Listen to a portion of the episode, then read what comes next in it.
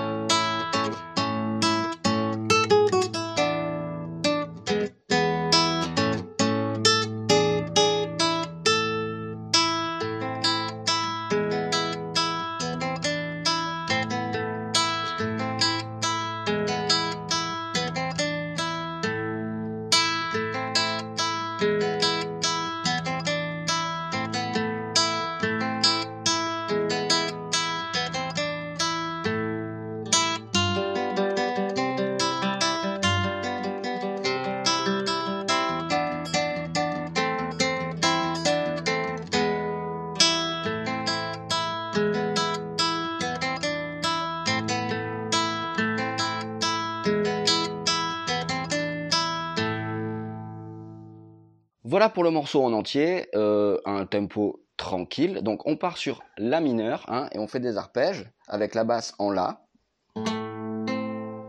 Et je répète la corde de Mi aigu avec le majeur.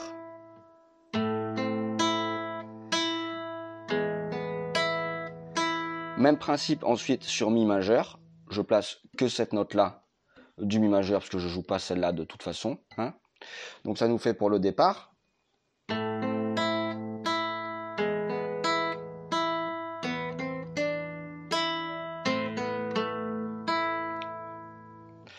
Ah oui, puis attention pour le départ réel du morceau, on a une petite anacrouse qui revient, hein, c'est-à-dire une petite note qui traîne avant le départ réel du morceau, c'est la corde de mi aigu, à vide.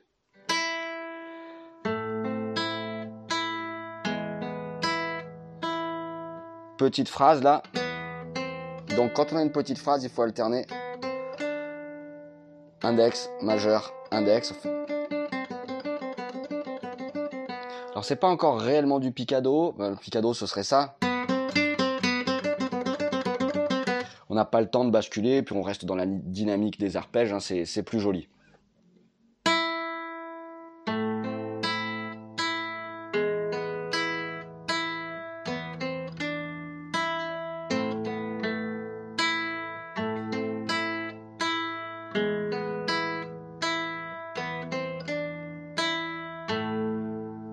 Ensuite, on répète encore cette partie.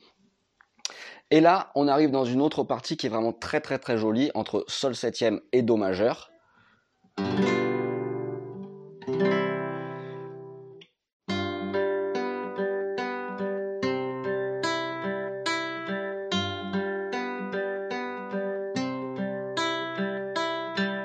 Alors ça, c'est un super exercice. Hein. Donc quand on l'a, on joue les deux basses à l'extérieur l'arpège à l'intérieur. Là, les basses sont à l'intérieur. Et l'arpège sont sur les cordes extérieur. Ce qui nous fait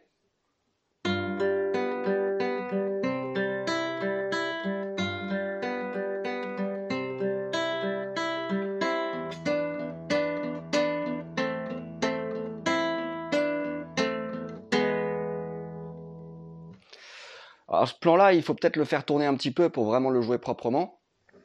C'est un très très très joli exercice.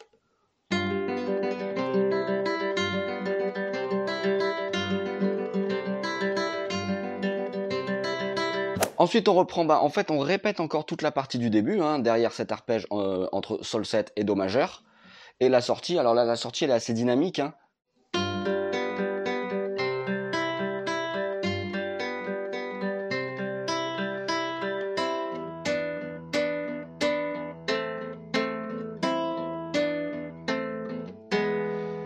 Doigté d'arpège pour la main droite et euh, ici un doigt par case hein, pour la main gauche.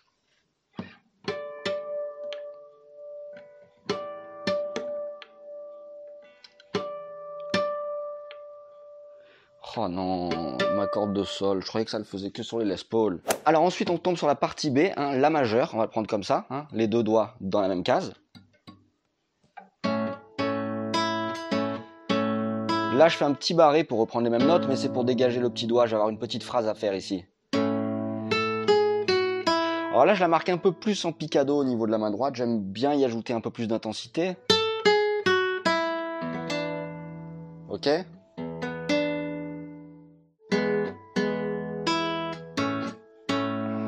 Attention à celui-là. On enlève le petit doigt. Mi majeur. On reprend la majeure. On se met petit barré, petite phrase.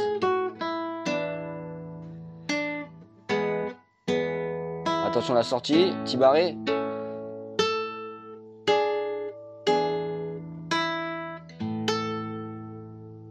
Je reste aussi là dans les positions d'arpège. Hein.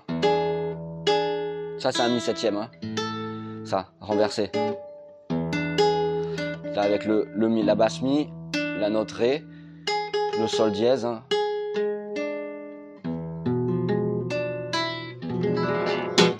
Et ensuite, on revient sur la partie du début. On va dire qu'il y a une partie A, la mineure, une partie B, euh, la majeure. Et c'est juste ces deux parties qui tournent ensemble. De toute façon, tu as toute la partition dans la description de cette vidéo gratuitement.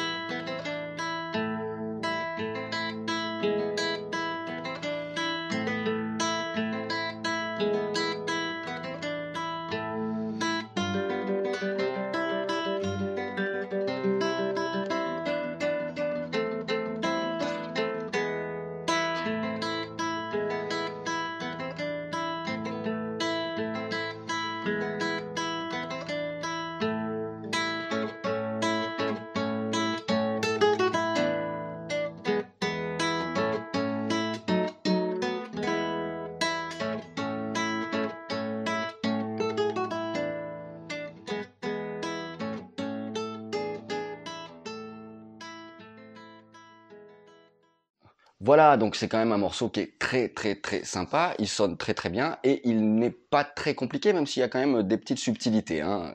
Alors l'idée en fait de travailler ça, c'est que ça va te montrer en fait bah, tes positions d'arpège et les petites contraintes, bah, c'est parfois de devoir phraser sur une même corde, hein. donc là il faut il faut l'adapter. Ça te permet d'avoir un petit morceau vraiment très joli et très sympa sur la guitare cornilon. Alors il en existe euh, des tas d'autres hein, dans le genre. Je t'en ferai d'autres propositions parfois parce que ça nous permet vraiment en fait de figer les trucs, notamment par exemple par rapport aux arpèges, puis d'avancer dans un répertoire euh, sur un petit morceau qui vraiment vraiment est très sympa. Si tu veux aller plus loin dans la découverte de la guitare cornilon, alors avec moi ce sera plus la guitare flamenca hein, que la guitare classique. Je viens de sortir une formation entière complète sur la guitare flamenca et tu la trouveras en lien dans la description de cette vidéo. Quant à moi, je te dis à très très vite sur Music Your Life. Ciao